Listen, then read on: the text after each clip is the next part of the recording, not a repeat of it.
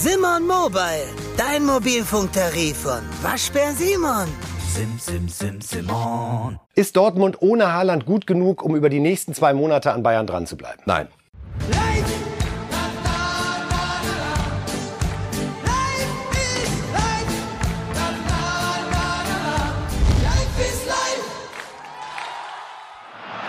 Tor für Real Madrid, Tor durch David Alaba. Da jubelt er, gewinnt den Classico mit Real Madrid bei Barcelona und ist damit richtig angekommen bei Real. Sie sind richtig angekommen hier bei Reif ist live an diesem Morgen an meiner Seite. Zum Glück und wie jedes Mal Marcel Reif. Schönen guten Morgen, Herr Reif. Guten Morgen. Sind Sie gut drauf? Sehr gut. Den muss er doch halten, oder? Oh, nee, Sie wollen Testegen da was andichten? Nee, also der, der geht dahin, wo ein Torhüter den durchaus halten kann, aber nicht bei der Schusstechnik und bei, der, bei dem Tempo, den dieser Schuss hatte. Also das habe ich schon lange nicht mehr gesehen. Wir vertiefen es nachher, Herr Reif, denn dann knöpfen wir uns den internationalen Fußball nochmal vor. Jetzt aber wollen wir anfangen mit unseren Themen, die Sie heute erwarten, hier in der Sendung. Hier sehen Sie es wie immer auf einen Blick und da geht es natürlich los mit Josua Kimmich, seitdem wir in Bild berichtet haben, dass der Gründer der WeKick Corona-Initiative selbst sich bislang gegen eine Impfung entschieden hat, ist es das Thema. Er selbst hat dann auch Stellung bezogen. Aber zunächst wollen wir uns mal anhören, was Karl-Heinz Rummenigge, der ehemalige Vorstandsvorsitzende des FC Bayern und damit Chef von Josua Kimmich, zu der Nichtimpfung von Kimmich gesagt hat. Natürlich kam das ein bisschen überraschend, dass er nicht geimpft ist. Das hat dann natürlich auch zu der Diskussion äh, geführt, die wir jetzt da gerade seit äh, Freitag haben. Aber ich möchte mal eins sagen. Ich habe im Februar dieses Jahres, habe ich mal angeregt in einem Interview, ob es nicht klug wäre, dass man Fußballspieler äh, frühzeitig impft und damit in einer Vorbildfunktion auch äh, für, für unsere Gesellschaft in Deutschland ganz einfach benutzt. Damals bin ich fürchterlich dafür kritisiert worden von vielen Politikern und ähm, jetzt in der Zwischenzeit hat sich vielleicht das Rad ein bisschen gedreht, aber ich glaube, grundsätzlich, äh, dass, dass es äh, das, was, was äh, Josua da gemacht hat, auch sehr verantwortungsvoll ist. Er möchte ganz einfach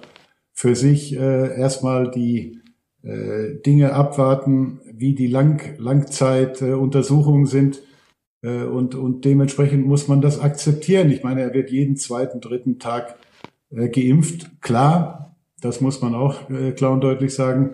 Als Vorbild aber auch natürlich als Fakt wäre es natürlich trotzdem besser, er wäre geimpft.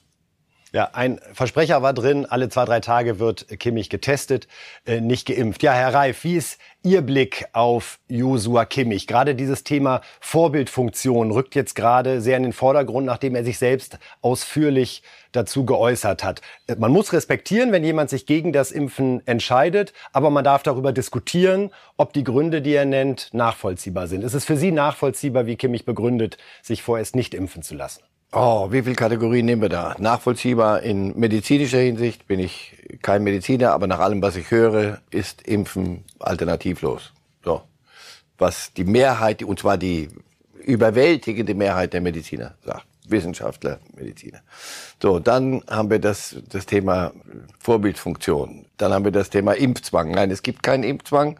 Und das sollten wir dann auch ernst nehmen. Wenn es keinen gibt, dann gibt es ihn aber auch nicht. Dann nicht auch so, aber eigentlich kommen, geht, geht auch nicht. Also, Sie haben nur gemerkt, eben Karl-Heinz Rummenigge, der sonst in zwei Sätzen sagt, eins und eins ist zwei. Auch er selber kämpft doch mit der Geschichte. Ein, es sind so viele Ebenen drin. Ich kann Joshua Kimmich selber schuld, weil er so ist, wie er ist und weil er in den letzten fast Jahren schon war, wie er war, eine, so eine Art Leuchtturm geworden. Wirklich ein, ein, ein Typ Fußballer, über den wir alle eigentlich glücklich sein können. Da redet einer klares Zeug, denkt klares Zeug, weiß, was er einer sportlich zu tun hat, aber auch außerhalb. So, und der sagt jetzt das, was sein gutes Recht ist. Ich kann ihm das nur allerdings nicht äh, wegnehmen oder ersparen. Er sagt es öffentlich. Menschen hören zu, hören auf ihn. Das Schlimme ist doch, und das wird das Schlimmste sein, er wird, und da diese Wette halte ich, deshalb muss man aber auch, die ist nicht schrecklich originell, er wird instrumentalisiert werden, und zwar von den Falschen. Nicht von denen, die sagen, ja, lasst uns das doch bitte nachdenklich machen und für uns entscheiden, sondern von den Falschen. Und letzter Punkt noch, Sorry, das ist Mannschaftssport. Und draußen sitzen Zuschauer, die müssen 2G, 3G, 4G, 5G plus, die kriegen die und die Auflagen. Und unten spielt einer und sagt, nee, bei mir geht es alle zwei, drei Tage testen, das, damit müsst ihr klarkommen. Das passt alles nicht irgendwie richtig gut zusammen. Was sollte Kimmich jetzt tun? Wie schätzen Sie ihn ein? Glauben Sie, dass er auch so offen ist und diese Debatte zum Anlass nimmt, zu sagen, da sind jetzt doch Argumente dabei, die ich vielleicht nicht richtig gewichtet habe und sich möglicherweise sogar schnell impfen lässt? Oder ist er für Sie eher so der Typus, der einmal jetzt seine Entscheidung getroffen hat und das wird jetzt stehen, bis auf. Bin ich, bin ich überfordert mit, mit Küchenpsychologie, das meine ich. Weil das, er ist intelligent genug und das hat er nachgewiesen. Und das ist nicht ein Sprüchlein jetzt, oder, und das ist auch nicht der Spruch, der ist für einen Fußballer, ist er intelligent genug. Oh, erstaunlich. Sondern das ist ein wirklich nachdenklicher Kerl, der vieles, vieles, vieles richtig gesagt hat. Ich wette, und das ist, das ist, doch, ist doch kein Kunststück, der wird natürlich wieder drüber nachdenken. Möglicherweise hat er das eine oder andere nicht zu Ende gedacht. Auch das passiert selbst solchen Giganten wie uns beiden hier. Das, und dann kommen Argumente und dann kommt, gibt's eine Wucht. Dann muss er, er wird auch nicht umfallen. Niemand würde ihm das vorwerfen. Und wenn, würde er das wegwischen können, weil, wie gesagt, wenn, wenn er was entscheidet, wird er es entscheiden rational. Also, ähm, Was würden Sie davon halten, wenn Vereine, die ja auch Unternehmen sind, 2G zur Regel für ihre Angestellten machen? Also sagen, wer bei uns arbeitet und damit auch die Spieler, muss geimpft oder genesen sein. Wenn sich dann ein Spieler, ein Angestellter widersetzt, kann man ihn freistellen, ohne ihm das Gehalt weiter zahlen zu müssen. Würden Sie so ein Signal begrüßen oder geht das zu sehr in Richtung Impfzwang durch die Hintertür? Beides. Natürlich geht es in Richtung Impfzwang durch die Hintertür. Auf der anderen Seite, für mich gibt es zum Impfen keine, keine Alternative. Und äh, wir sind eine Solidargemeinschaft, das ist ein Staat, jede, jede Gemeinschaft ist eine auch Solidargemeinschaft. Das heißt, wenn einer sagt, nee, das mache ich nicht, macht ihr mal, aber ich muss mir da, und da geht es nicht darum, also der, der, der Satz, der einzige, der mir bei Kimmich nicht so super gefallen hat, war, das zahle ich jetzt selber. Also wenn nicht, borg ich's ihm aus, äh, wenn es denn knapp werden sollte mit, mit äh, 80 Euro. Also das, das ist kein Argument. Wenn die Bayern haben das bisher gezahlt, die Tests oder zahlen's, aber ich würde es auch selber zahlen. Hör auf, das, das ist, das war nicht gut. Ich kann aber gut verstehen, wenn ein Betrieb und ein Fußballverein wie die Bayern sind ein Betrieb und haben zu produzieren am Wochenende. Und wenn dann einer der wichtigsten ausfällt, A, weil er krank wird, was ich um Gottes Willen, den Beweis bitte nicht, also das klagen wir hier nicht ein, sondern äh, B, plötzlich gibt's Regularien und an die, äh, er sieht es anders, dadurch kann er nicht spielen. Na, da würde ich aber als, als Trainer, würde ich sagen, mir fällt gerade der, der entscheidende Sechser hier äh, aus. Das wäre dann auch eine Fahrlässigkeit um seine Einsatzfähigkeit ja, zu gewährleisten. Nicht nur fahrlässig, sondern das ist ja dann bewusst. Thomas Müller hat das auch so formuliert. Als Freund findet er die Entscheidung akzeptabel. Als Teamkollege wäre es ihm lieber, wenn er sich impfen lässt. Yes. Und so kompliziert ist leider die Sache. Oder so einfach. Es ist furchtbar simpel und doch so vielschichtig. Ich verlange nicht von einem Menschen, wie gesagt, wenn er, wenn er verrückt ist und äh, von anderen Menschen belabert wird und dann umfällt und irgendein dummes Zeug nachplappert, da kann ich nicht mehr mitmachen. Aber wenn einer, der intelligent und klug genug ist, etwas für sich selber noch nicht zu Ende gebracht hat und sich dann sagt, nein, ich warte noch, das muss ich akzeptieren. Aber es bleibt nicht folgenlos. Nicht bei jemandem, der auch so in der Öffentlichkeit steht. Punkt. Darf ich Sie fragen, wie Ihr Impfstatus ist, Herr Reif? Ich krieg in Kürze den Boost. Das ist aber die Gnade der frühen Geburt. Die also Nummer drei. Nummer drei. Gut. Und das ist gut so. Wir sprechen jetzt über Fußball im Sinne von Fußball und zwar bei Borussia Dortmund geht es gerade um zwei Spieler, ja, die mit Verletzungen zu tun haben. Der eine trifft aber großartig und äh, um den anderen machen sich die Verantwortlichen große Sorgen. Fangen wir an mit Mats Hummels. Traumtor erzielt jetzt äh, gegen Bielefeld am äh, Wochenende und hat da den schönen Satz gesagt, zum Glück ist so ein Schuss knieunabhängig. Denn er hat derzeit äh, mit Problemen an der Patellasehne zu kämpfen. Eine sehr unangenehme äh, Geschichte, äh, bei der er selber sagt, das ist extrem tagesformabhängig, wie die Schmerzen sind. Klingt sehr unangenehm und als würde ihm das noch länger zu schaffen machen. Das ist der entscheidende Punkt. Äh, mir hat mal ein Arzt gesagt, ein schöner glatter Bruch, dann kriegst du einen Gips und dann machst du das, was sich gehört. Und dann haben wir das nach kürzester Zeit vergessen. Schulter, wenn man ein bisschen beim Skifahren, die erinnern sich, auf eine Schulter fällt, von der hast du lange, lange zu knabbern. Und Patellasehne ist so wie Schambeinentzündung. Wir, wir wissen nicht, was es ist, wir wissen nur. Es klingt bedrohlich. Und lange. Du weißt du das seit einem halben Jahr, weil es so, so ist. Nicht zack, sondern, ah, und deswegen Hummels hat prima beschrieben. Ich hatte es nicht, zum Glück, aber ich habe es mir mehrfach erklären lassen. Ja, langwieriges Zeug, was dich nicht völlig außer Gefecht setzt, aber hin und wieder sehr schmerzhaft. Er hat gesagt, das ist so ein Durchgewurstel, bis ich hoffentlich irgendwann wieder im körperlichen Zustand bin. Also sowohl für Hansi Flick bei der Nationalmannschaft als auch für Marco Rose bei Dortmund. Das bleibt eine ungewisse Personalie für die nächsten Wochen und Monate. Keine gute Nachricht für die, für die Dortmunder, denn dazu ist Hummels zu wichtig. Noch extremer ist die Lage bei äh, Haaland, der auch mit so einer Verletzung am Hüftbeuger zu tun hat, wo wir auch sagen, das ist schwierig, ist bei vielen Bewegungen dabei. Da soll es sich offenbar um einen Muskelbündelriss handeln und äh, Fjörtoff, der Insider, äh, was Norwegen schlechthin betrifft, meinte, möglicherweise war diese 0-4-Klatsche gegen Ajax am äh, vergangenen Dienstag sogar sein letztes Spiel in diesem Jahr. Was würde das für Dortmund bedeuten? Oh. es geht ja nicht immer gegen Bielefeld, muss man bei aller Offenheit sagen. Ja, und die Saison geht ja jetzt erst auch international in Kürze los. Und in der Liga will man ja dranbleiben. Ja, da spekulieren wir jetzt eine Menge rum. Das ist schon eine Hüfte und es ist dann schon ein Kniebo ein, ein Hüftbeuger bei dem Ochsen. Und wenn da solche Dinge ausfallen, was ich höre, ist, dass er das schon im Spiel hatte.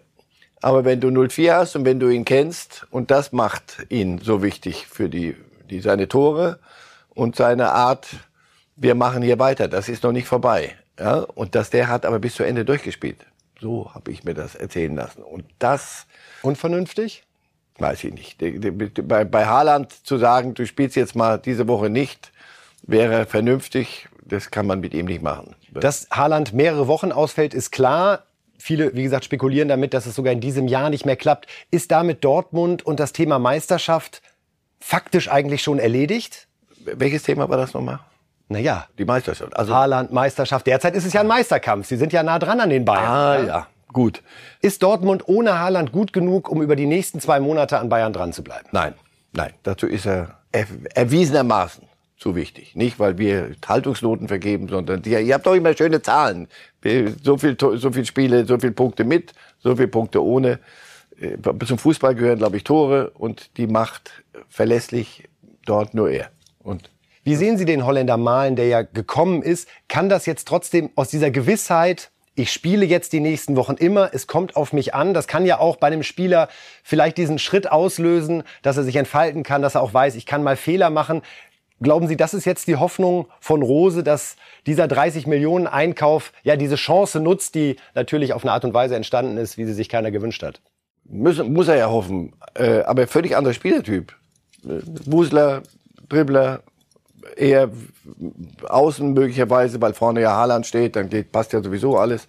So, und jetzt soll er im Zentrum spielen, jetzt muss Reus mithelfen verändert völlig die Art, Fußball zu spielen. Das, das, ist so. Wenn du mit Haaland spielst, spielst du so und ohne Haaland musst du es dir anders backen.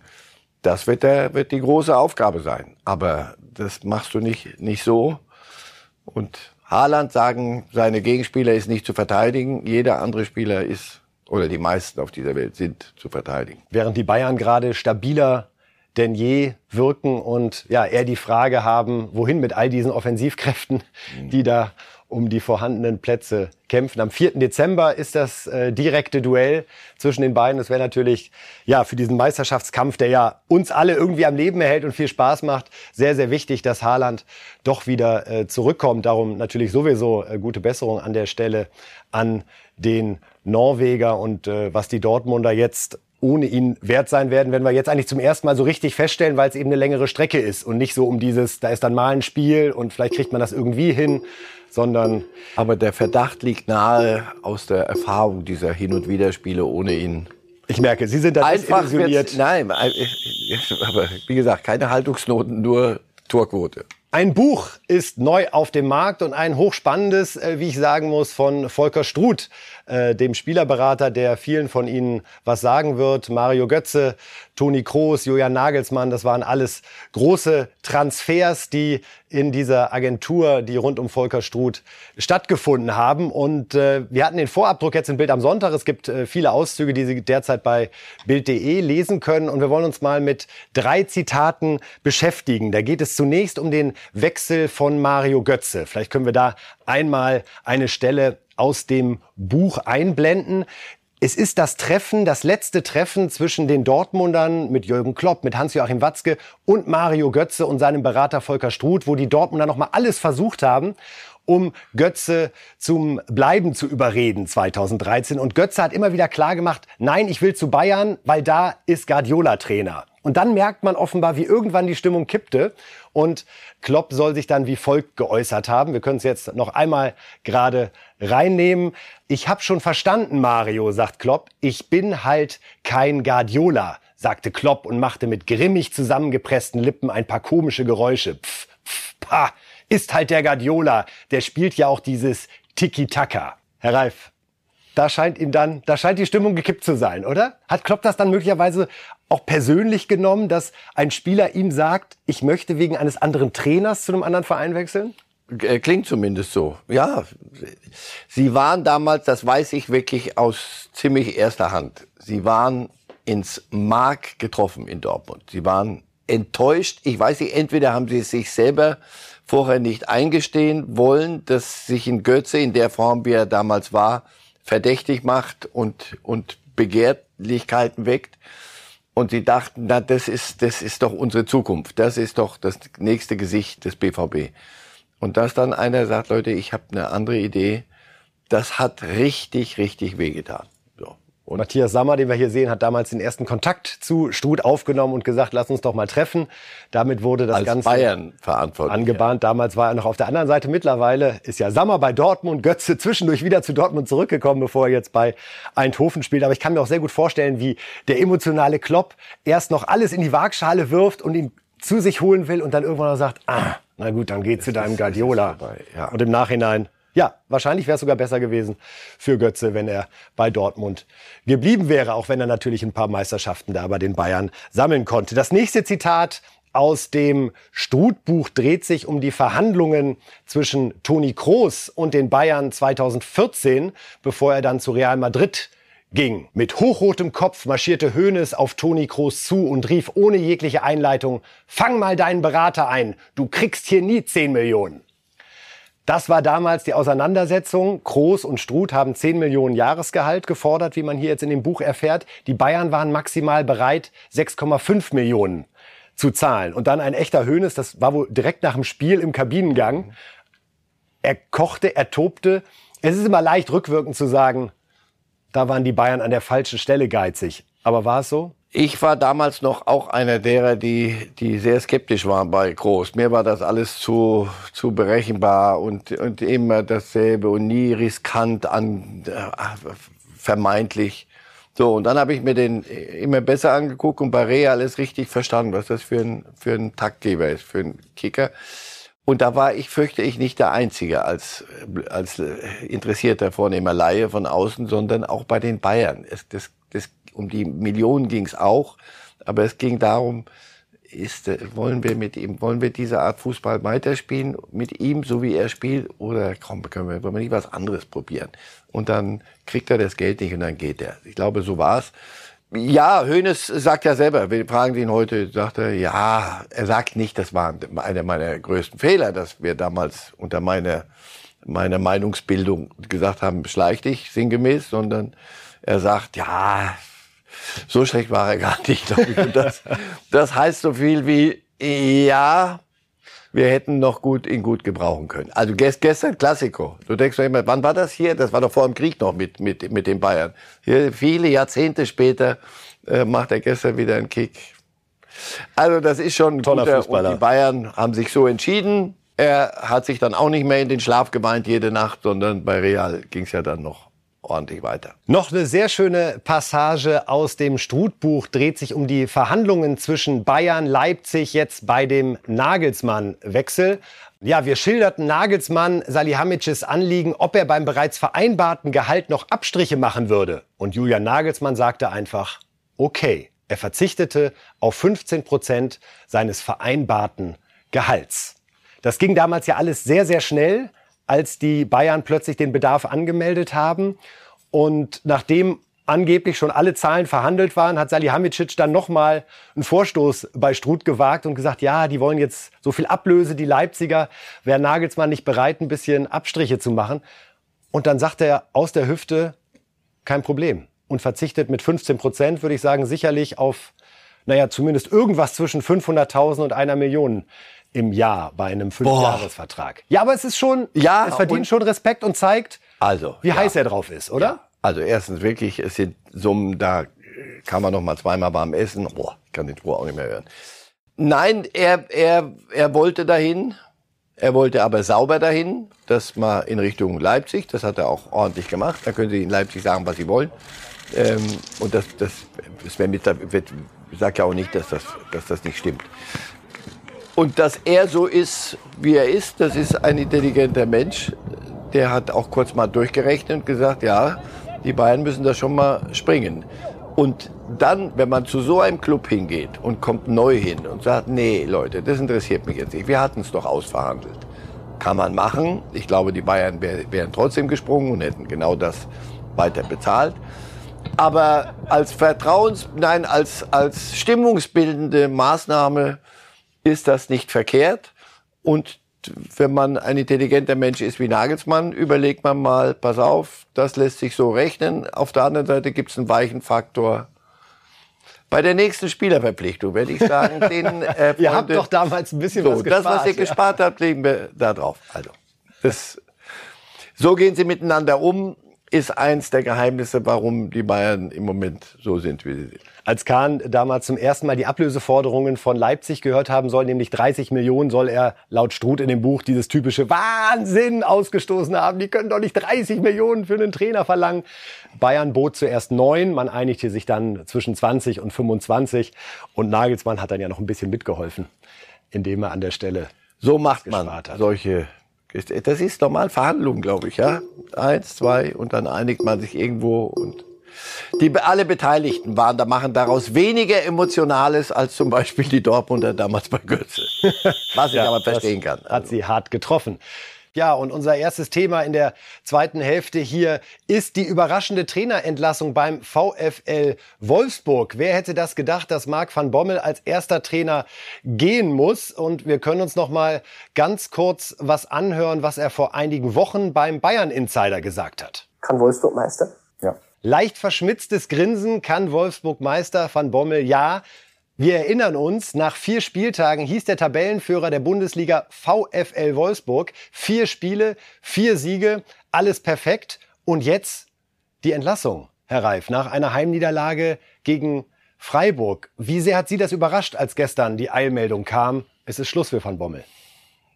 Nicht so sehr, wie Sie gerade hier, hier Glauben machen wollen. Das, äh, die, das war ja nicht die, die Heimniederlage gegen Freiburg, sondern es war die letzte von vier am Stück. Und das achte Spiel ohne Sieg in Serie. Ja, und wie, wie, wie es dann war. Ich hatte so ein bisschen den Eindruck, erstens glaube ich, dass das ein, ein super Typ ist und dass das mal ein richtig guter Trainer wird noch, Marc van Bommel. Aber ich hatte so den Eindruck, irgendwann, als, als die Ergebnisse nicht mehr stimmten, als es anfing, zu, nach dieser super Serie, wo wir hier schon gesagt haben, Meister und ich versucht habe zu warnen, aber es war nicht zu machen, so, dass er dann angefangen hat, rumzufummeln. Das ist jetzt so ein böses Wort. Also da, da lasse ich mal Wekos raus, dann mal jetzt machen wir mal das. Irgendwie, wenn wir das schon das hinkriegen, was ich davor habe. Ein bisschen die Linie verloren. ja, und es, er wollte aber einen Ballbesitzfußball mehr spielen, als das vorher gewesen war mit Glasner. Und da waren sie ja, glaube ich, nicht ganz unerfolgreich. Siehe Champions League Teilnahme. Und die Mannschaft, das sind doch die entscheidenden Punkte. Schmatke ist ja kein, kein äh, Amokläufer, sondern Über den sprechen wir gleich noch. der hat sich das angeguckt und das, so wie sie gegen Freiburg gespielt haben. Ja, hatten auch ihre, die eine oder andere Gelegenheit, aber da war von einer klaren Linie so nichts mehr richtig zu sehen. Und dann musst du, wenn du das Gefühl hast, als Verantwortlicher, dieser Trainer hat eine Idee von Fußball. Man fragt sich natürlich, habt ihr das alles vorher genügend gemeinsam besprochen? Das ist das Einzige, was, was ich so nicht nachvollziehen kann, aber da war ich nicht dabei. Nur jetzt, so wie es sich dann dargestellt hat, da glaube ich schon, dass ein Verantwortlicher auf den Gedanken kommen kann, pass auf, die Mannschaft, und man hört ja da auch dann rein, ist vielleicht mit dem Spielstil, wie dieser Trainer ihn durchzwingen will, nicht ganz happy. Das geht dann in der Regel immer schief auf dem Platz, wenn eine Mannschaft das nicht äh, eins zu eins mitträgt. Und dann kommen auch noch äh, zum, zum Nichtglück haben ein bisschen Pech dazu. Marc van Bommel, das Zitat können wir hier nochmal einblenden, hat es selber so zusammengefasst nach der Heimniederlage gegen Freiburg, frei nach Hermann Gerland. Wenn man Scheiße am Schuh hat, hat man Scheiße am Schuh. Da hat er noch so ein bisschen die höheren Mächte versucht ja. Äh, zu aktivieren und es ein bisschen wegzuschieben. Kann sowas auch eine Rolle gespielt haben, dass Schmatke den Eindruck hatte, er hat jetzt nicht die klare Antwort auf meine Frage, wie wird's nächste Woche besser? Das ist Spekulation, aber die, das wäre ja Wahnsinn, wenn es nicht so gewesen wäre, dass sie sich nach dem Spiel hingesetzt haben und Schmatke gefragt haben wird, sag mir und sag's mir jetzt bitte und sag es mir so, dass ich es nachvollziehen kann. Und wenn dann das, wenn ich das gibt, würden wir doch genauso machen. Wenn ich das Gefühl hätte, sie, sie können mir nicht erzählen, wie wir jetzt hier aus dem Mist rauskommen, dann sage ich dann, du, pass auf, entweder ich oder du. In der Regel bleibt dann der Sportdirektor und der Club und der Trainer. Wer ist bei uns jetzt Sportdirektor? Ja, Sie. Also, in der Regel geht dann der, derjenige, kann auch ein Trainer von sich ausgehen, wenn er merkt, in dem, in dem Club funktioniert es nicht. Ja, Jörg Schmatke hat so eine Formulierung gewählt, die wieder so Schmatke in Reinkultur ist. Es gab unter dem Strich mehr trennende als verbindende Faktoren. Das klang für mich erst so ein bisschen nach Koalitionsverhandlungen, äh, Sondierungen. Äh, also das ist auch wieder Jörg Schmatke, über den würde ich einfach gerne mal mit Ihnen sprechen ein Manager-Typ, der äh, ehrlich gesagt erst seit drei Jahren bei Wolfsburg ist. Für mich fühlt sich das manchmal schon so an, als ja. würde der diesen Verein ewig leiten. Auf der einen Seite erfolgreich, auf der anderen Seite jetzt drei Trainer schon gehabt. Ja, ja. von Labadia freiwillig getrennt, mit Glasner, trotz der Champions League Qualifikation den, der ist auch vorzeitig gegangen, hatte auch eine Ausstiegsklausel. Die haben lange nicht miteinander geredet, dann auch im Übrigen. Gar nicht miteinander Erfolg. gesprochen. Ja. Jetzt mit Van Bommel, äh, der dritte Trainer weg, trotz Erfolgen wie, also ich will jetzt nicht sagen, ist Schmatke Teil des Problems, weil der sportliche Erfolg war ja in den letzten Jahren da. Aktuell ist er nicht da. Die Art, wie er den Verein führt, können Sie das so nachvollziehen? Er führt ihn konsequent und er führt ihn so, wie hier mit Labadia gab es ja ähnlich. Eh ich, ich kenne ihn ein bisschen, ich schätze ihn über die Maßen, weil er ein super Typ ist, aber äh, ein, ein Vulkan, der vor sich hin brodelt immer. Und dann, wenn du an die falsche Stelle kommst, hihi, dann kriegst du es aber aus der Abendkasse. Richtig Lebensfreude Richtig. strahlt er ja nicht immer aus, so mit seinem, aber ist mit seinem ein, Naturgesicht, auch wenn er es möglicherweise äh, ist. Aber ja, er wirkt so. so ein bisschen grantlich.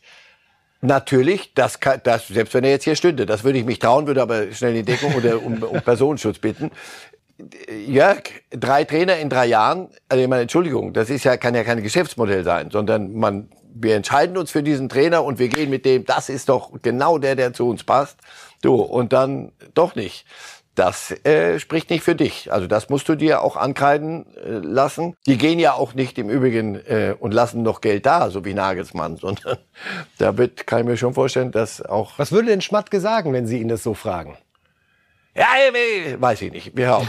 Mach ich jetzt nicht. Hör auf. Der, ich, Sieht er das ein? Glauben Sie, dass er selbst, wenn er sich diese ja, Statistik der, der anguckt, ist ja nicht doof. Natürlich sagt Oder sagt er, ist das das Modell der Reize? Lieber die Trainer kurz da lassen. Klar, bei Van Bommel hat es jetzt nicht funktioniert, aber möglicherweise zu sagen, maximal zwei Jahre als ja. Trainer bei einem Verein, das ist das Modell, an das ich glaube, weil sonst nutzt es sich ab. Zwei, drei Jahre. Fragen Sie Guardiola und andere. Guardiola will es jetzt in Manchester zwingen und bleibt da 100 Jahre, bis er es doch nicht gewinnt. Aber äh, zwei, drei Jahre sagt man. Gerade heute mit dem Aufwand, den, den man treibt, mit, den, mit der Emotionalität auch. Und dann ist auch jeder Trainer anders. Klopp bleibt auch in, in Liverpool. Du fragst dich, wie kann das gehen? Mit, aber nein, das kann nicht das Geschäftsmodell sein. Die Wer wird's jetzt, Herr Reif? Wer wird's? Wer passt zu Wolfsburg? Wer tut sich den Zwei-Jahres-Schmatke an? Wir haben ja die Namen, die jetzt da sind. Kofeld, ja. Terzic wird immer gehandelt, obwohl ja. er bei Dortmund für viel Geld einen guten Job hat, muss man ja. auch sagen. Ich bin nicht sehr skeptisch, ob der das aufgeben wird. Ja. Tedesco Ja, verfügbar. Und Favre, der Name geistert wieder durch die Gegend. Ich finde, das hätte was. Schmatke, Favre in Wolfsburg, da steckt was drin. Naja, weil Sie sind doch auch ein mit. Blattmacher. Sie, Sie sehen doch die nächsten 20 Seiten, die schon geschrieben sind. Jedes, nach jedem Spiel. Das sind so unterschiedliche Typen. Das, Das reizt werden- doch den Schmatke genau. Ja, na, das werden sich beide nicht antun. Nee? Also glaube ich. Aber natürlich ist, ist Favre ein, ein wunderbarer Trainer, ein Ausbilder. Ich weiß nicht, ob, ob äh, Wolfsburg nicht so das Gefühl hat, sie sind schon einen Schritt weiter. Also da immer Junge nachbringen, sondern sie sind schon auch ein Käuferclub. Was sie super gemacht haben. Also der Kader ist, sie, sie haben underperformed zuletzt. Sie werden einen brauchen, der aus diesem Kader wieder das rausholt, was sie noch nicht zum Meister macht. Mal langsam, aber Wen fänden Sie am besten? Nee. Ja, komm. Na, ich mach, An wen glauben Sie? An wen an, glauben Sie? an, ich, an, an, an höhere Mächte, aber nicht, ich werde Schmatke, ich werde Jörg Schmatke jetzt hier sagen, weil wen er zu nehmen hat. Das, Nicht zu nehmen hat, aber ja, und Sie, Sie sind dann geben weit weg, wenn ich ihn Namen. Treffe. Ein, einen Namen brauche ich. Ach, der Desko wird schon, wird schon ein Thema, denke ich. Okay. Also, Tedesco wird ein Thema. Soweit haben wir es dann am Ende doch noch hingebogen. Jörg, hör nicht hin und lass mich leben. Er hat er hat's erzwungen. Ja, das kann ich unter Zeugen bestätigen. Wir reden jetzt über einen Verein, ja, wo plötzlich Glück eingekehrt ist, nach, Marcel Reif muss schon grinsen, nach Jahren des Leidens. Schalke 04. Wir werfen einen Blick auf die aktuelle Zweitligatabelle und sehen dort etwas, was, ja, für äh, gute Stimmung sorgt bei Schalke, denn Platz drei, das ist noch nicht der direkte Aufstieg, aber das fühlt sich schon mal wieder so an, als könnte es doch was werden mit dem äh, direkten Wiederaufstieg. Herr Reif, zuletzt viermal gewonnen, die Schalker. Haben Sie spontan so einen Gedanken, der es für Sie erklärt, dass das da gerade endlich so läuft, wie sich das die Schalker erhofft haben, nach einem sehr rumpeligen Start in diese neue Liga? Naja, weil Sie es ja alles auf links gedreht haben, auch den Kader und so. Das- 46 Kaderbewegungen, muss man an der Stelle Also, einmal sagen. das ist rekordverdächtig. Also mit Zu- und Abgängen. Die Neugründung eines, eines Vereins ist das ja. Und dennoch bleibt Schalke. Und vorne sind St. Pauli und, und Regensburg und so. Natürlich ist, wenn dann so Schalke kommt, mit dieser Wucht, mit dem Namen, das alleine, wenn sie so, wenn so eine Maschine dann doch ins Rollen kommt, gar nicht mal sportlich jetzt ins, ins, ins Einzelne gehen, spielen die jetzt die Neuerfindung des Zweitligafußballs, sondern Sie spielen's, sie, sie kriegen es hin, sie haben die zweite Liga angenommen, das ist ein Kader, der zweite Liga kann und will. Und das gibt so einen Schwung. Und dann kommt etwas angerollt, was dann auch die, die da, Regensburg ist ja kein, kein äh, designierter Aufsteiger. Aber die haben das prima gemacht, aber jetzt kommen die. Das, was man seit Jahren vom HSV immer denkt. Wenn die mal anrollen, dann werden sie durch, durchmarschieren. Also es, im Moment sieht's gut aus, weil es Sie gewinnen ohne Terodde-Tore plötzlich. Zwei Spiele hintereinander. Das war ja so ein bisschen der nächste Fortschritt. das HSV-Problem im letzten Jahr. Sie haben gewonnen, wenn Terodde getroffen hat, aber wenn nicht, dann nicht. der nächste Schritt, den Schalke macht, dass sie es auch so gewinnen. So, das alles setzt sich doch da auch in den Köpfen fest und das gibt dann so eine so ein Schalke-Selbstbewusstsein. Dann, wenn die Leute wieder kommen 56.000 waren es jetzt Ja. am Wochenende. und das wird noch, wenn sie dürfen, wenn sie auch in Schalke kommen sie dann, wenn wenn es wieder was fürs Herz gibt. Unser Und Reporter hat auch beschrieben, dass man bei den Fans merkt, es ist ein bisschen mehr Geduld da. Also es waren zwar vorher weniger im Stadion, aber da war so eine Erwartungshaltung 3-0 nach 10 Minuten, ist das, was standesgemäß ist. Und man scheint jetzt die Mannschaft und auch die zweite Liga ein bisschen mehr akzeptiert zu haben. Das ist der Punkt. Und setzt Das- den Druck von den Rängen eher positiv ein, um zu unterstützen und nicht um zu mäkeln. Aber das ist doch immer der Punkt, wenn, wenn so eine, wenn so eine, so, so ein Kandidat absteigt. Du musst zweite Liga spielen. Das ist, ist, steht zweite Liga drauf und es ist zweite Liga. Da musst du nach Sandhausen mit allem Respekt und, und Aue und, und Rostock, das ist alles zweite Liga. Da brauchst du nicht drum rumreden. Und das musst du annehmen. Wenn du sagst, ich, wir haben uns hier nur verirrt und das kriegen wir schon so, so geregelt. Und die Zuschauer musst du auch. Auf Schalke musste doch erstmal Trauerarbeit gemacht werden, bis die Menschen das verstanden haben, wir sind Zweitligist. So. Wir waren doch eher Meister der Herzen und nicht Zweitligist. Und das alles wieder so auf, auf normal bringen. Und das ist ein großes Wort. Bei Schalke die Dinge normalisieren und ein bisschen ent, entdampfen, entmystifizieren, sondern einfach nur, pass auf, lass uns jetzt mal zweite Liga spielen und, und dann, dann gucken wir mal, was, was bei rumkommt. Das, wenn das alle dort machen, ist das eine Maschine. Ist, ist Schalke schon eine, eine, Sache, die, mit der die anderen nicht so leicht mithalten können. Gramozis hat auch Fährmann auf die Bank gesetzt, der ja ein hohes Ansehen auf Schalke genießt und speziell auch bei den Fans. Musste er sich auch erst so ein bisschen reinfinden, um sich so unpopuläre, mutige Entscheidungen zu trauen? Freisel steht jetzt im Tor und macht das sehr, sehr gut. Ja, Viermal ohne Gegentor. Ich nehme mal an, dass das natürlich ein bisschen. Erst ist er mit ihnen abgestiegen. Das, dann bist du, kannst du gar nichts machen erstmal. Und sich dort dann wichtig tun und, und mal, mal alles purzeln zu lassen, gleich nach einem Abstieg, also das, das, das wäre Wahnsinn. Nein, jetzt hast du den Eindruck, das ist, da passt es. Er trifft die Entscheidungen und er trifft sie klar und deutlich. Und ja, Sie haben ja sowas gesagt, wie äh, bei den Fans hoch angesehen. Ja, aber die Fans stellen nicht die Mannschaft auf, oder doch? Wenn du das machst. Und am Ende schauen die auch auf die Tabelle und sehen so, und mit. Die, die, die, Weise und vor allem die, die können dann bleiben, die müssen nicht, werden nicht entlassen. Also da muss ein Trainer dann sich selber. Man kann nicht über die zweite Liga sprechen, ohne nicht auch immer kurz zu gucken, was machen denn Werder und der HSV. Herr Reif, HSV derzeit Sechster, Werder ist Zehnter. Glauben Sie, dass die beiden noch da oben reindrängen werden? Oder ist das echt vorstellbar, dass St. Pauli und Jan Regensburg sich da oben kaputt lachen und äh, das Ding durchziehen? Über HSV rede ich nicht, habe ich mir geschworen. Also Nein, da steht auch so im Vertrag, kann ich an der Stelle Ja, das haben wir, das, und das lasse ich auch nicht rausrechnen, weil ich es nicht ver- verstehe und es ist Sie müssen nicht, Herr Reif, Sie können, aber Aber, aber Werder, Werder, denkst du, lese, lese ich wieder, oh, in letzter Minute noch wieder eine, eine Blamage verhindert. Denke ich, welche Blama was, ihr seid, ihr seid doch, welche Blamagen verhindert ihr da? So. Nein, die werden so schnell nicht reindringen, sondern ich befürchte, dass Werder auf bestem Wege ist, leider sich in der zweiten Liga zu etablieren. Aber im Sinne von, da sind wir halt. Und da sind wir auch nächstes Jahr noch. Also das würde mich wundern. Und die anderen machen es, wenn es die Kleinen richtig gut, Kleinen, Regensburg, St. Pauli, wenn es die richtig gut machen und die anderen nicht, es ist nicht verboten. Siehe Fürth, ob, ob es nicht besser ist, oben mitzuspielen in der zweiten Liga, statt aufzusteigen, ist eine Punkt. interessante Frage, über die wir Ende der Saison noch machen. Das Schöne an Reif ist live, liebe Fußballfans, ist, man kommt von der zweiten Liga radikal zum El Clasico. Wir schauen jetzt mal in ein wirklich sehr buntes Fußballwochenende international.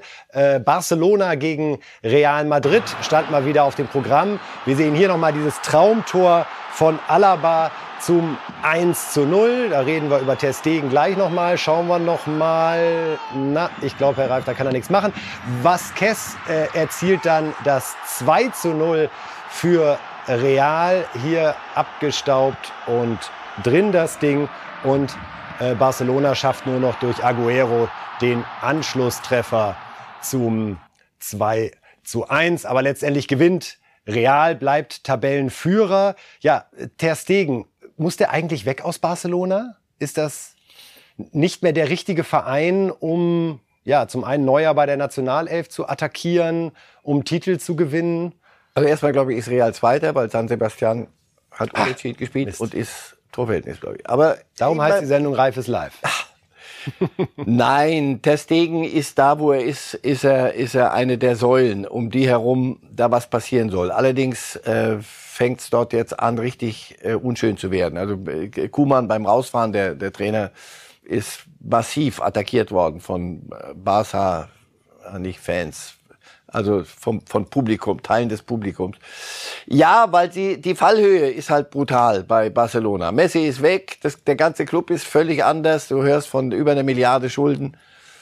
Äh, Ter ist, wird, wird dort bleiben und wird einer derer sein, die mithelfen müssen, aus diesem Club wieder mit den Jugendspielern, die die da haben. Gestern haben wir wieder 17-Jährige, 18-Jährige. Das ist romantisch und sehr schön. Das kann ihn ja auch weiterbringen in seiner Karriere, Ja, durch so absolut, eine absolut. Phase mal zu marschieren. Insofern, bei Real läuft's, bei Barca weiterhin nicht. Und äh, wir schauen jetzt direkt mal rüber nach England.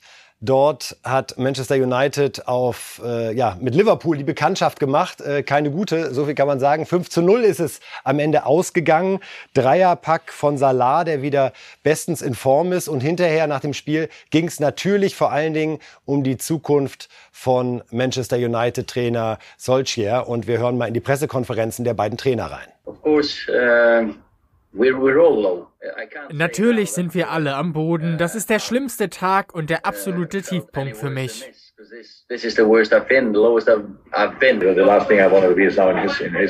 Ohne Frage, ich möchte nicht in seiner Haut stecken. Vor allem nach solchen Derby-Niederlagen hast du keine Lust, die Fragen in der Mixzone zu beantworten. Das ist natürlich keine schöne Nacht für ihn.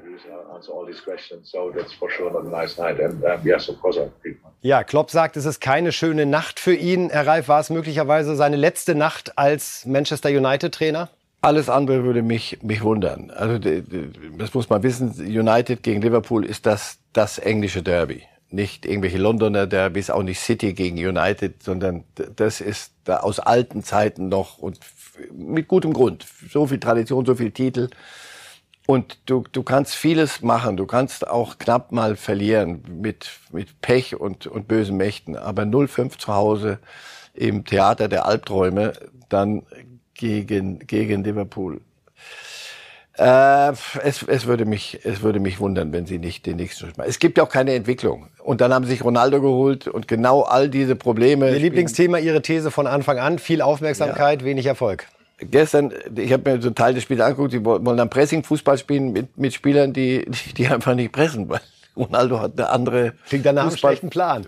Ganz, ja, oder gar keinen. Oder zumindest einem, der nicht aufgeht. Und da muss ich den Trainer fragen, was tust du da?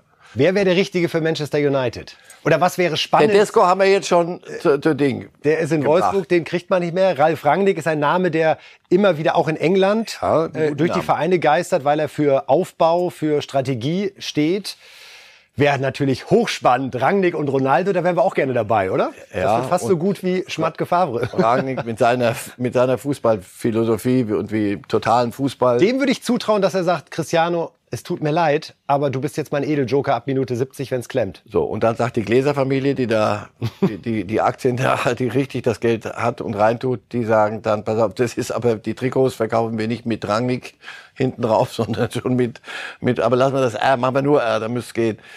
Nein, das wird schwer, weil natürlich ist so, hat so ein Club, äh, Rangnick bei aller Liebe, das ist ein, das ist ein Fußballlehrer, aber nicht Glamour-Faktor und in der Falle steck, stecken sie dann drin, diese, diese Großkopferten. Da muss dann sofort irgend sowas kommen. Fällt Ihnen ein Name ein, der gerade so für, Im Moment, für Feuerwerk steht und wo man direkt Frag mich, Lust wo, wo, wo sitzt ne? einer von den großen Namen, den notorisch verdächtigen. Hätte Jogi Löw nicht diese beiden schlechten Turniere gehabt, er ist immer noch Weltmeistertrainer 2040, hätte ich, 14 hätte ich spannend gefunden, ja. ob in England eine Diskussion losgeht um ihn. Aber mein Eindruck ist, ja. dass der Name, lassen Sie sich vom Countdown nicht irritieren, wir ziehen noch ein bisschen durch international. Ja. Also, äh, ich, mir fällt im Moment keiner ein und das ist, das könnte Solskjaer noch ein paar Wochen geben. Aber es muss dann irgendwann mal was passieren, denn sie waren sich so sicher mit Ronaldo, kommt jetzt, äh, reiten wir ins ins Morgenrot. Wir gucken noch mal kurz auf Paris. Die haben in oh. Marseille gespielt äh, gestern 0 zu 0. Hier sehen wir die drei. Ist immer wieder ein irres Bild. Ich kann mich nicht dran satt sehen. Äh, Choreo von Olympic vorm Spiel. Hier haben wir einen Kopfball von Messi an die Latte. Es ging 0-0 am Ende aus. Da titscht er noch oben drauf. Paris marschiert da vorne locker weg. Akimi hat sich Rot noch abgeholt für dieses Foul hier an der Stelle, das offenbar als Notbremse ausgelegt wurde. Ja, 0-0. Paris wird trotzdem das Ding holen. Aber es war jetzt kein großes, man merkt, die stehen da zu dritt auf dem Platz, aber Zaubergarantie gibt's halt nicht. Nein, und wenn, ist ja auch beruhigend. Ich bin ein großer Messi-Fan, aber wenn Messi Kopfballtore machen soll, dann weißt du, möglicherweise äh, sind wir da ziemlich am Ende der Fahnenstange. Nein, so wie, wie Liverpool gegen United, das englische Derby ist, ist in Frankreich Marseille gegen, gegen Paris. Und da hat man gern Resultate. Also ich, da, da habe ich mir auch ein bisschen gewundert und darüber lässt sich wirklich nachdenken, wo steht Paris. Natürlich werden sie es am Ende holen, aber sie, dieses Spiel wollten sie gewinnen. Also wenn du nach Clermont bei allem, auch sage ich immer, immer nur sofort reflexartig dazu, bei allem Respekt, aber wenn du nach Clermont, nach Angers fährst, da ja, dann denkst du, Mann, es ist ihnen halt heute gerade nicht danach ins Büro zu gehen, den, den Herrn, äh, den Granen da. Aber wenn du nach Marseille fährst, möchtest du die Dinge schon erklären, wer hier. Äh, und wenn sie das nicht gepackt haben mit 0-0, Ich, Es mir mir wird die dieses Maschine Modell geworden. auch niemand Ding. Aber wie gesagt, bei Paris werden wir reden richtig intensiv, Februar, Wenn's- wenn es um Silber geht. Achtelfinale, Viertelfinale. So ist es. Champions League. Das ist das einzige Thema. Haben Also, wir, wir würden noch kurz Italien machen, liebe Regie, wenn wir äh, noch mal bei Ibrahimovic kurz reingucken können. Der hat nämlich gleich zweimal getroffen, dass dem Fußballgott auch ein Eigentor unterlaufen kann. Wer hätte das gedacht? Das schauen wir uns jetzt hier an. Es war in Bologna. Ja, und gleich sehen Sie es in der Wiederholung noch mal, dass da der Kollege Ibrahimovic und zack, da ditcht er ihn dann ins eigene Tor. Bologna führte plötzlich, aber dann kann es eben auch auf der anderen Seite. Ibrahimovic zum 4 zu 2 Sieg für Milan in die lange Ecke. Und ja, er ist und bleibt einer, der uns viel, viel Freude macht, Wie oder? alt geworden gerade? 40. 67, 68 und Sowas. 40. gerade Runde 40 und, Und Tabellenführer Milan. Also nicht irgendwo auf dem Land so ein bisschen noch mal kicken, sondern und das, das passt. Das sind doch solche Pointen, die finde ich überragend. Wenn einer dann auch noch das Eigentor macht, das mache ich dann. ja, ich mache das Eigentor, mache dann aber auch zwei Tore. Also bitte nicht stören jetzt. Mir ist heute danach ist ein. Abend mal zu Ich habe hier alles im Griff, Freunde. So. Wir haben eine Also, Pokalwoche vor uns, äh, liebe Fußballfans. DFB-Pokal, Dienstag und Mittwoch. Und äh, Marcel Reif hat sich in ein paar Prognosen äh, hinein verstiegen. Wir haben uns mal konzentriert auf die Spiele mit Erstliga-Beteiligung und äh, sehen da gleich eine Sensation. Preußen-Münster gewinnt gegen Hertha. Herr Reif, es läuft doch gerade so gut mit Dardai. Ja, aber Pokal und Hertha, äh, da gibt's eine Aversion gegen das Olympiastadion. Und Aber nach Verlängerung. Nach Verlängerung. Das haben Sie einfach, da haben Sie einfach einen Blick dafür. Wir haben Babelsberg-Leipzig 0-3, Hoffenheim-Holstein-Kiel 3 zu 0, Dortmund gegen Ingolstadt 5-0, Osnabrück-Freiburg 1 zu 2, Mainz-Bielefeld 3 zu 1 und dann folgt noch Mannheim gegen Union 1 zu 2, Bochum-Augsburg 2 zu 0, Leverkusen-Karlsruhe 3 zu 0. Gladbach gegen Bayern, da sind wir alle gespannt. Am Mittwoch live bei den Kollegen der ARD. Auswärtssieg, also der Triple, Quadruple, was auch immer, Traum der Bayern geht weiter. Und Elfmeterschießen Stuttgart gegen Köln. Ein großer Abend. Was Sollten ging Ihnen da nicht durch den verpassen. Kopf, als dieser Na, ich göttliche ja das Tipp, Spiel. das Ich Licht mache ja keine, hier keine Tipps, sondern das sind ja Voraussagen, zu denen Sie mich nötigen. Also dann, dann sage ich, Elfmeterschießen. Ich sehe es direkt vor mir. Ein großer Abend. Nebelschwaden, aber ein großer, großer Fußballabend. Nicht verpassen. DFB-Pokal hat wieder, macht wieder Bock, ne? Seit so ein paar Jahren. Es gab mal so eine Phase, da wurden immer die B-Mannschaften hingeschickt. Das ist glücklicherweise vorbei. Es ist wieder, unser Pott glänzt wieder. Ja, weil die sonst, sonst, weil die Bayern ihn sonst auch zu Hause schon behalten können. Vielen fällt dann doch auf, du pass auf, sieben Spiele und dann kannst du reich, schön und berühmt werden. Und da, das geht, geht, ist gut. Ich, ich liebe diesen Pokal, ich liebe auch Babelsberg gegen, wenn die Kleinen, diese ganz Großen, bei all dieser Diskussion um diese Million oder verzichtet jemand mal auf eine Million, ja, wenn die, die, das ist hier ein Jahresetat, wenn die dann mal, wenn sie es überhaupt hinkriegen mit der Million, wenn die noch mal aufeinandertreffen, daran sollte niemand rütteln. Pokal ist eine schöne Geschichte. Und Preußen Münster spielt gegen äh, Hertha. Wir sind am Ende unserer Sendung, Herr Reif. Preußen Münster nur weitergekommen, weil Wolfsburg zu viel gewechselt hat. Wer weiß, wie das gelaufen wäre. Und darum sagen wir an dieser Stelle, wir lieben den Fußball. Es wird eine spannende Woche. Am Freitag gucken wir, wie die Reif-Tipps liefen. Vielen Dank, Herr Reif. Alles Gute.